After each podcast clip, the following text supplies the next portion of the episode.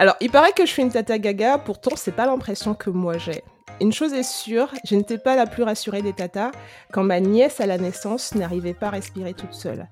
Chaque jour, je prenais des nouvelles des tout petits progrès qu'elle faisait. En fait, son assistante respiratoire a duré un peu moins d'une semaine. Elle n'avait pas besoin de surveillance particulière à la sortie du service de néonatologie, ce qui n'est pas le cas de tous les enfants. Bienvenue sur Horizon IA, le podcast francophone de vulgarisation de l'intelligence artificielle. Je m'appelle Cintiche. Et moi, Stéphanie. Nous sommes toutes les deux docteurs en traitement d'image et en apprentissage automatisé. Chaque semaine, nous vous proposons de découvrir une application intelligente avec un expert du domaine. Bonne écoute Je suis ravie de m'entretenir avec Olivier Staquet, qui est le CTO de la société belge Gabi Smartcare. Olivier a une longue expérience avec l'IA dans plusieurs domaines. C'est ingénieur en informatique, a travaillé entre autres sur des solutions de gestion des accidents de la route, notamment sur comment on peut prédire les coûts de réparation d'une voiture à partir d'un profil d'accidentologie. Aujourd'hui, avec lui, nous parlerons d'IA pour la santé des tout-petits. Bonjour Olivier. Bonjour Cynthia. Merci d'avoir accepté de nous parler de Gabi Snapcare dans cette saison 3 consacrée à l'IA sur la santé. Alors pour commencer, j'ai envie de te demander par pure curiosité comment tu es passé des assurances à la santé? Ok, bah écoute, ça, cela s'est fait de manière assez naturelle. Euh, donc au début du projet Gabi, il y a 4-5 ans maintenant, J'étais directeur général d'une société de software as a service d'environ 80 millions de chiffres d'affaires qui fournissait des, des, solutions pour le secteur de l'assurance. Et Jonathan, le CEO de Gabi, est venu me trouver euh, il y a environ 4 ans en m'expliquant le projet. Et c'était vraiment le tout tout tout début du projet. Et lui, il était plutôt, il avait plutôt un profil business et il lui manquait, euh, il cherchait quelqu'un pour l'aider sur les aspects software. Donc bon, à ce moment-là, je n'étais pas vraiment dans une phase de ma vie pour changer de travail j'ai accepté d'être le, leur technology advisor. Et également, j'ai investi euh, dans Gabi. Donc c'est comme ça que je me suis retrouvé le premier investisseur euh, de Gabi. Plusieurs années plus tard, le, le groupe euh, international pour lequel je travaillais a commencé à implémenter une stratégie qui ne correspondait plus vraiment à mes valeurs. Et c'est à ce moment-là que j'ai décidé de démissionner. J'avais pas de plan particulier à ce moment-là. Et c'est à ce moment-là que, que Jonathan m'a demandé de rejoindre Gabi comme CTO. Et ça rentrait beaucoup plus dans mes, dans mes valeurs, dans mes, dans, dans mes objectifs de vie. Et voilà, c'était il y a un peu plus d'un an, je l'ai jamais regretté. Bah c'est super parce que moi c'est un, un, point un point qu'on partage en commun parce que personnellement chaque fois que j'ai changé j'étais soit attirée par un nouveau challenge ou un domaine où l'application de l'IA euh, apporter réellement une plus-value et surtout sur des critères personnels parce que je trouve que c'est vachement important finalement de penser aux valeurs dans, dans toutes ces applications intelligentes euh, parce que en tout cas moi je pars du principe que si on ne s'y reconnaît pas on s'investit euh, un petit peu moins peut-être. Alors si on revient à Gabi Smart Care, euh, je te propose de nous donner un peu plus d'informations sur la solution, comment elle est née, quelle forme elle prend et surtout à quels besoins elle répond, dans quel cas elle peut s'avérer par exemple utile. Ok, Alors, là ça fait beaucoup de questions en une. Alors je vais, je vais partir du départ.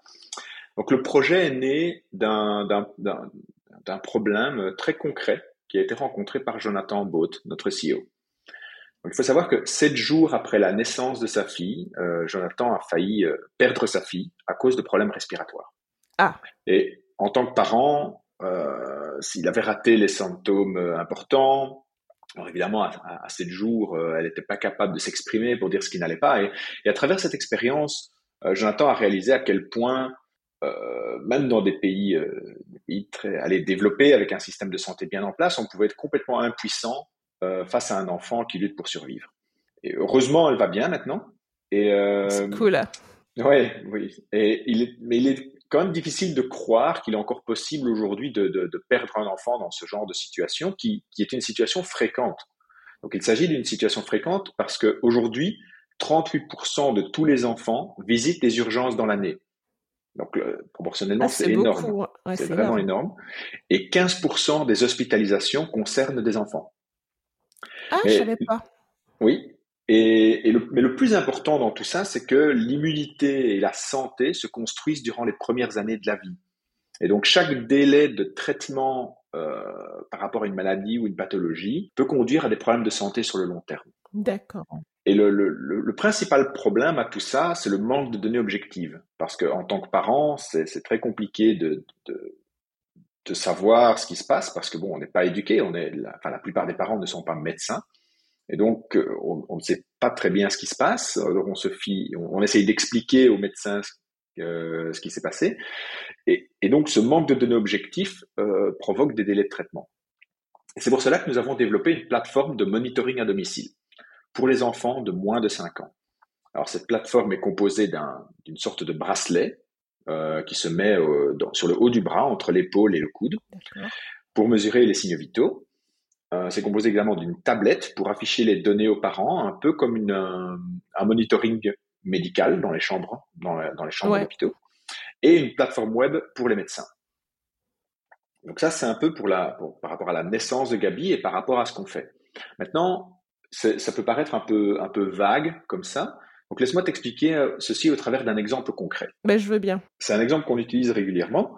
C'est euh, prenons Édouard. Édouard, il a deux ans et il se réveille régulièrement la nuit avec de grosses difficultés respiratoires. Donc ses parents vont chez le médecin avec avec Édouard et le médecin soupçonne un asthme sévère sur base de son examen clinique qui est des explications qu'il reçoit des parents. Mais le seul moyen d'en être certain, est de mettre Edouard sous monitoring. D'accord. Alors, mettre Edouard sous monitoring en hôpital, c'est pas l'idéal. Hein. Personne n'a envie de garder son enfant dans les hôpitaux. Et donc, le médecin prescrit euh, qui est le nom de notre solution, à Edouard, afin de le mettre sous monitoring pendant cette nuit. Avec la prescription, les parents d'Edouard vont, à la pharmacie pour acheter Pédiarity. Et euh, le soir, quand Edouard sera mis au lit, ses parents vont lui mettre le bracelet sur le haut du bras. Et le capteur, ça c'est un point important de la solution, le capteur est tellement petit et léger, il fait environ 3 cm sur 3, il pèse 30 grammes, euh, il est complètement sans fil, que qu'Edouard ne le sent même pas. Et de son côté, le parent, lui, il allume la tablette, il contrôle en un coup d'œil que OK, la connectivité, la batterie, le placement, et ainsi de suite. Il faut voir un peu la tablette comme le centre de contrôle. Donc c'est vraiment un moniteur de signes vitaux pédiatriques à domicile, entièrement sans fil. Et le, le, gros point positif, c'est que toutes ces données sont également transmises au médecin d'Edouard. Et donc le médecin, lui, il a accès à la plateforme Gabi Analytics. Gabi Analytics est une plateforme web sécurisée qui permet au médecin de visualiser les tracés d'Edouard. Et ces tracés lui permettent d'objectiver les dires des parents et d'avoir un diagnostic clair. Donc cette plateforme a été entièrement développée par des médecins pour des médecins. D'accord, ok. Et si on reprend euh, l'histoire d'Edouard, donc dans le cas de l'asthme sévère d'Edouard, le médecin est à la recherche d'épisodes de désaturation. Donc, il peut utiliser le système d'annotation automatique d'événements afin de mettre en évidence les données qui l'intéressent. Donc, en quelques clics, le médecin a une vue claire de l'état de santé d'Edouard et il peut objectiver la maladie. Il, est maintenant en mesure de prescrire le meilleur traitement et surtout la meilleure posologie pour Edouard en tenant compte de facteurs objectifs. Et donc là, ensuite, en, plus du traitement, il va prescrire Pédiarity à Edouard pendant encore un mois afin de valider la posologie et d'adapter le traitement. Euh, parce que tu vois, par exemple, dans le cadre de l'asthme, euh, souvent on prescrit les corticoïdes. Or, on sait que les corticoïdes, c'est pas l'idéal pour le développement neurologique. Oui, d'accord. Et donc, dans ce cas, on permet de, ça permet de, de donner juste ce qu'il faut pour maîtriser la maladie, mais de ne pas en donner de trop. Et donc, c'est grâce à Pédiarétique que nous pouvons vraiment offrir une, médecine personnalisée. En fait, c'est génial parce que dans ce que tu expliques, finalement, euh, à la fois, vous prenez en compte, on va dire, la praticité pour un enfant. C'est très léger, c'est pratique, ça n'empêche pas de, de, dormir, de, de bouger. Euh, c'est rassurant pour les parents de, on va dire, de voir le, euh, le monitoring. Et finalement, ça permet d'avoir, on va dire, une médecine assez personnalisée pour ces tout petits, on va dire, qui sont... Euh, qui sont pas forcément les, premiers auxquels on pense quand on fait de, de liens en santé. Non, ça c'est clair.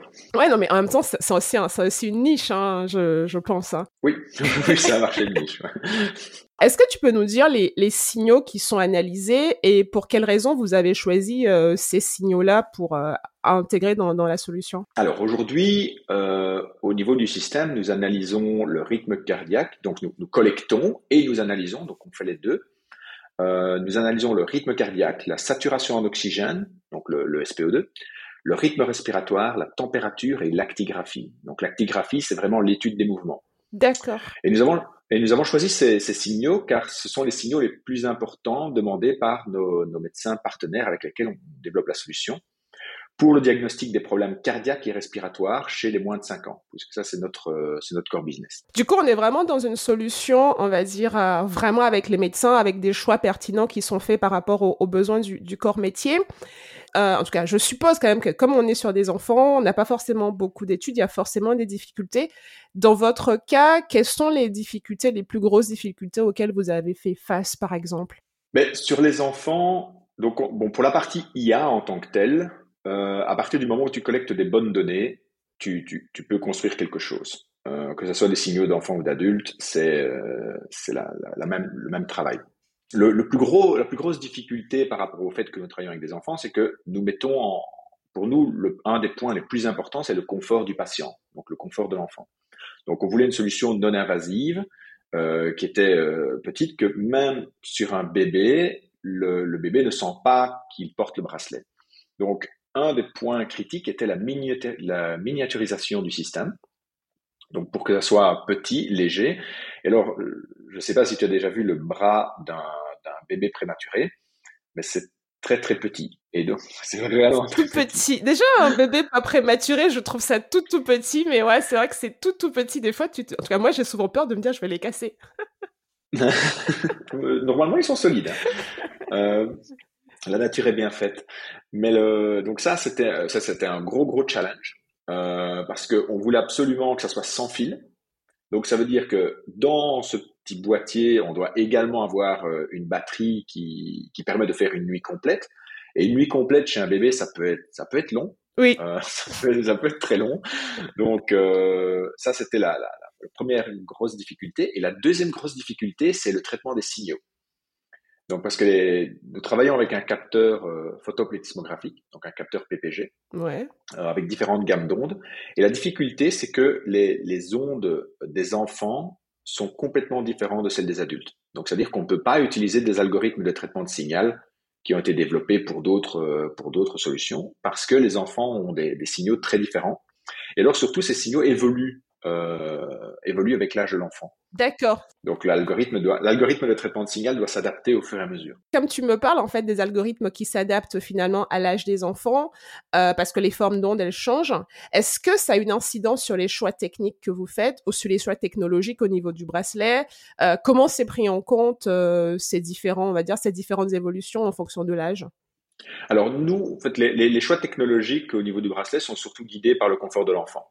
Donc c'est pour cette raison que nous travaillons avec le, un capteur euh, PPG, donc photoplétismographique, et différentes gammes d'ondes lumineuses. Donc l'avantage, c'est que ce n'est pas du tout invasif, c'est confortable, car il n'y a pas de, c'est un des points aussi importants pour nous, il n'y a pas de patch. Parce que dans certaines solutions, pour pouvoir euh, mettre les capteurs contre la peau, il y a une espèce de patch autocollant. Oui. Et nous voulions éviter éviter ça parce que les, les peaux euh, des bébés sont quand même très fragiles. Ouais. Et donc, ce, ce, choix technologique fait que le, le, le, traitement de signal est primordial. Et les, et les signaux évoluent en fonction de l'âge, mais également de l'épiderme. Ah. Donc, si nous prenons, ouais, donc ça devient, ça devient compliqué. Et nous, on veut le faire pour tout le monde. C'est cool ça. Euh, et si nous prenons les, les, les, trois signaux principaux, tu prends par exemple le, le, rythme cardiaque. Donc le rythme cardiaque, il est euh, largement maîtrisé, le, les algorithmes sont largement maîtrisés sur adultes, mais c'est déjà plus complexe sur les enfants car les formes d'ondes sont légèrement différentes. Il y a des, il y a une petite, euh, une petite de, deuxième crête qui n'est pas, euh, euh, pas présente chez l'enfant. Ensuite, L'étape suivante, c'est la saturation en oxygène. Donc là, ça nécessite déjà un peu plus de, de R&D. Alors ça, ça reste tout à fait faisable sur un adulte, mais plus complexe. Mais alors, ça devient très complexe sur les enfants si on veut rester avec quelque chose de non invasif. Et alors, l'étape suivante dans la R&D, c'est le rythme respiratoire. Et là, il y a très très peu de solutions qui le proposent parce que c'est très complexe à mettre en œuvre, que ce soit chez l'adulte ou chez l'enfant. Et, euh, et en fait, c'est très complexe parce que les ondes diffèrent même d'un individu à un autre. Donc le, le, rythme respiratoire, tu peux le voir sur les ondes PPG de deux manières. Donc soit il va y avoir des variations en fréquence, soit des variations en amplitude. Et donc du coup, là, au niveau des algos, la manière dont nous on travaille, c'est que on a des algorithmes concurrents, donc qui tournent en parallèle, qui analysent les mêmes données et qui fournissent également des, des, des, des signal quality index, donc qui nous permettent de, de, de, jauger de la qualité du signal de sortie. Ah, cool. C'est comme ça que les, ces algos tournent en permanence et s'auto-adaptent à l'enfant pour fournir les bonnes valeurs euh, les bonnes valeurs, les bonnes métriques, les bons biométriques. Finalement, c'est c'est euh, assez euh, comment c'est assez technique, mais c'est aussi assez tourné vers le, confort de l'enfant dans les choix que vous faites. Et j'aimerais qu'on parle un peu du, du nerf de la guerre euh, en IA, donc c'est les données, parce que finalement les résultats, en tout cas en IA, sont souvent dépendants des, des données. On le sait tous. Euh, quand on n'a pas de données qualitatives, euh, qualitative plutôt, on n'a pas de résultats pragmatiques. On a beau faire ce qu'on veut, il faut bien avoir des données euh, de bonne qualité au départ. Et j'aimerais savoir, puisqu'on parle des tout petits, euh, on va dire d'une population sur laquelle on n'a pas forcément beaucoup d'études, comment on fait dans votre cas pour avoir des données et surtout pour avoir des données de bonne qualité? Alors, euh, en résumé, c'est compliqué. Euh, c'est très très compliqué parce que il n'existe pas aujourd'hui, il n'existe pas de dataset euh, sur les enfants. Ça m'étonne pas. C'est aussi simple que ça.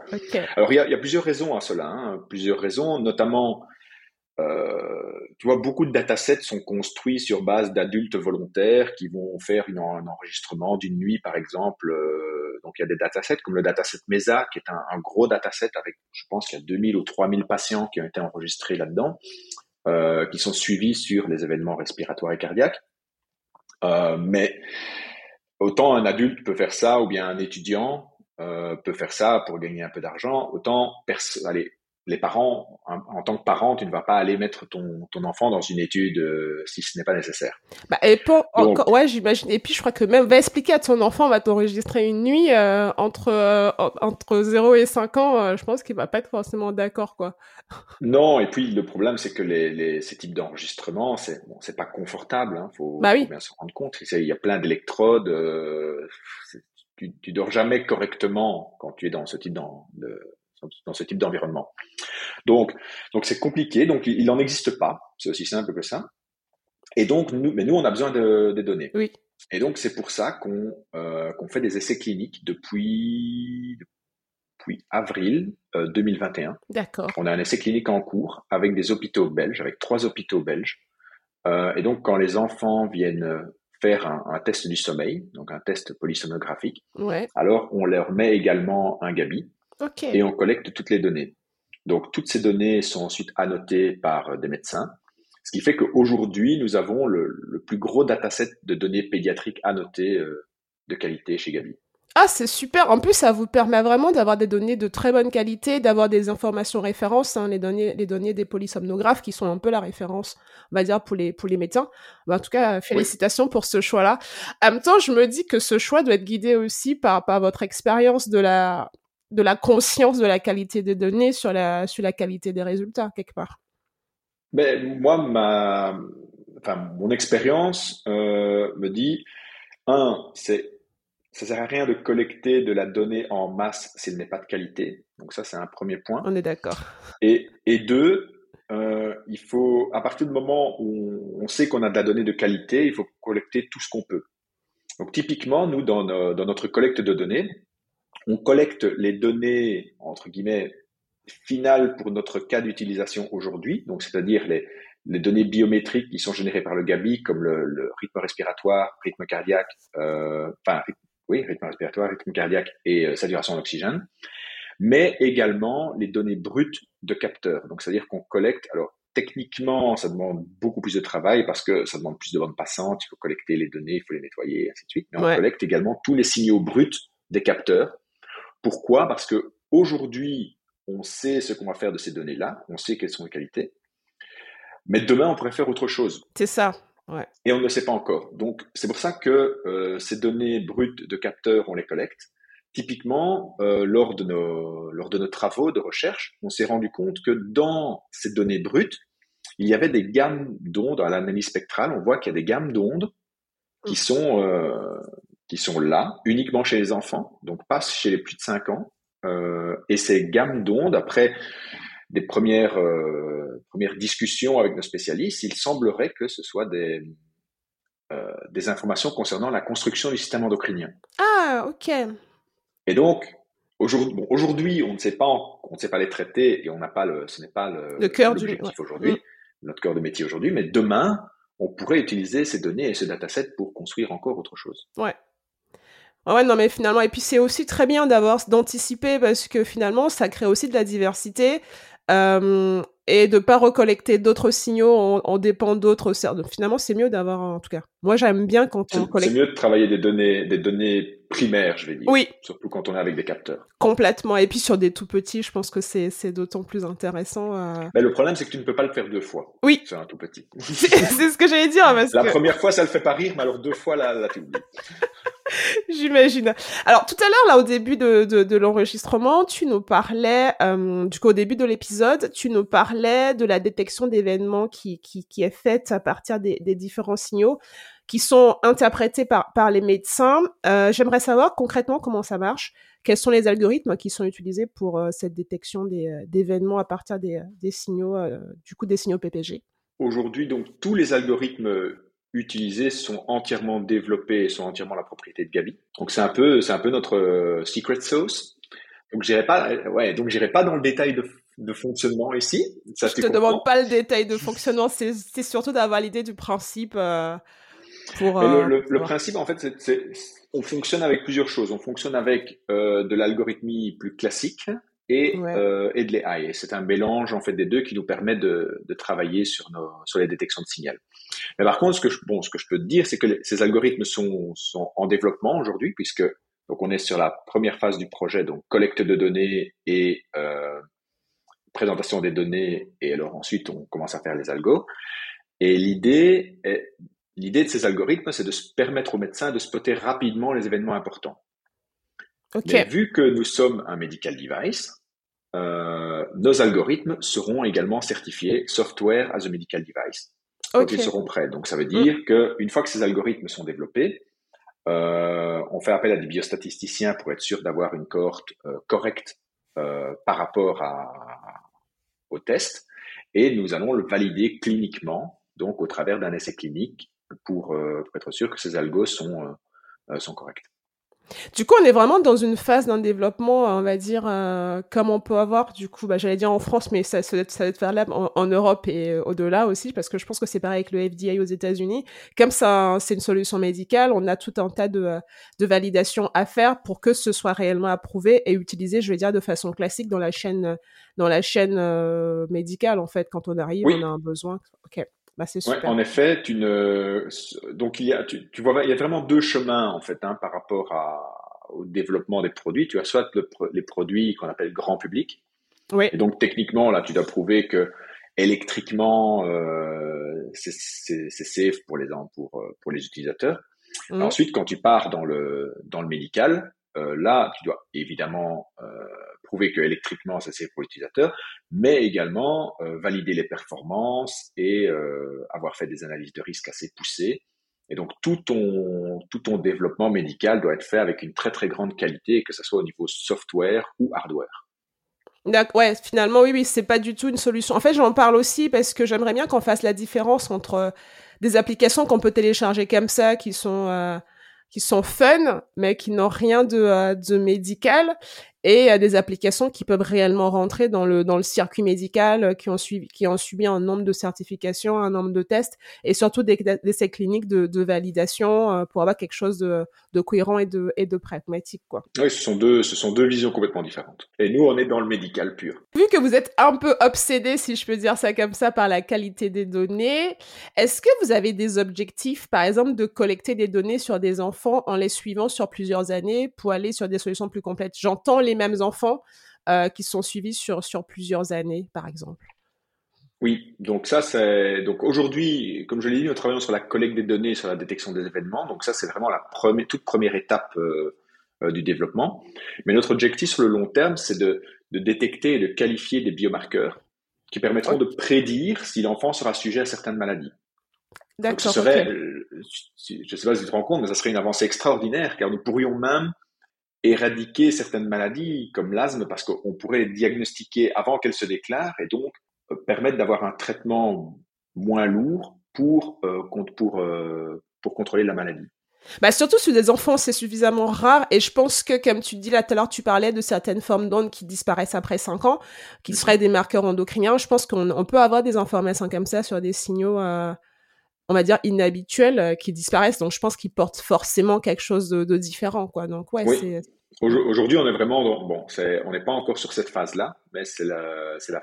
On a déjà plusieurs centres de recherche qui nous ont contactés dans cet esprit-là et de monitorer des, monitorer des enfants sur 5 à 10 ans euh, pour justement euh, trouver ces biomarqueurs et euh, permettre une, une, meilleure médecine pour tous. En plus, j'imagine que comme là c'est complètement de la spéculation et tu me diras si j'ai si tort. J'imagine que comme vous connaissez relativement bien le profil des enfants entre 0 et 5 ans, euh, les choses qui disparaissent après 5 ans, vous êtes capable de les voir et les modifications qui apparaissent, vous êtes capable de, de les anticiper puisque euh, on va dire que vous savez à quoi ça ressemble euh, quand c'est quand c'est plus jeune, quoi. Oui, aujourd'hui on n'est pas on pas encore jusque là, hein, donc mais c'est le c'est l'objectif de la société, c'est vraiment d'abord de monitorer, ensuite donc c'est monitor, diagnose and prevent.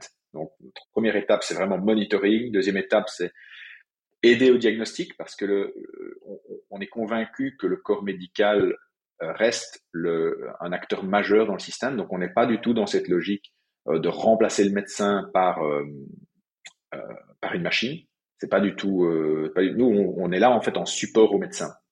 Et alors, dans le futur, ça nous permettra de dire, ok, à, partir du moment où on aura suffisamment de données, suffisamment d'expérience, et, et puis la recherche va évoluer également, ça nous permettra de, de, de prévenir certaines maladies.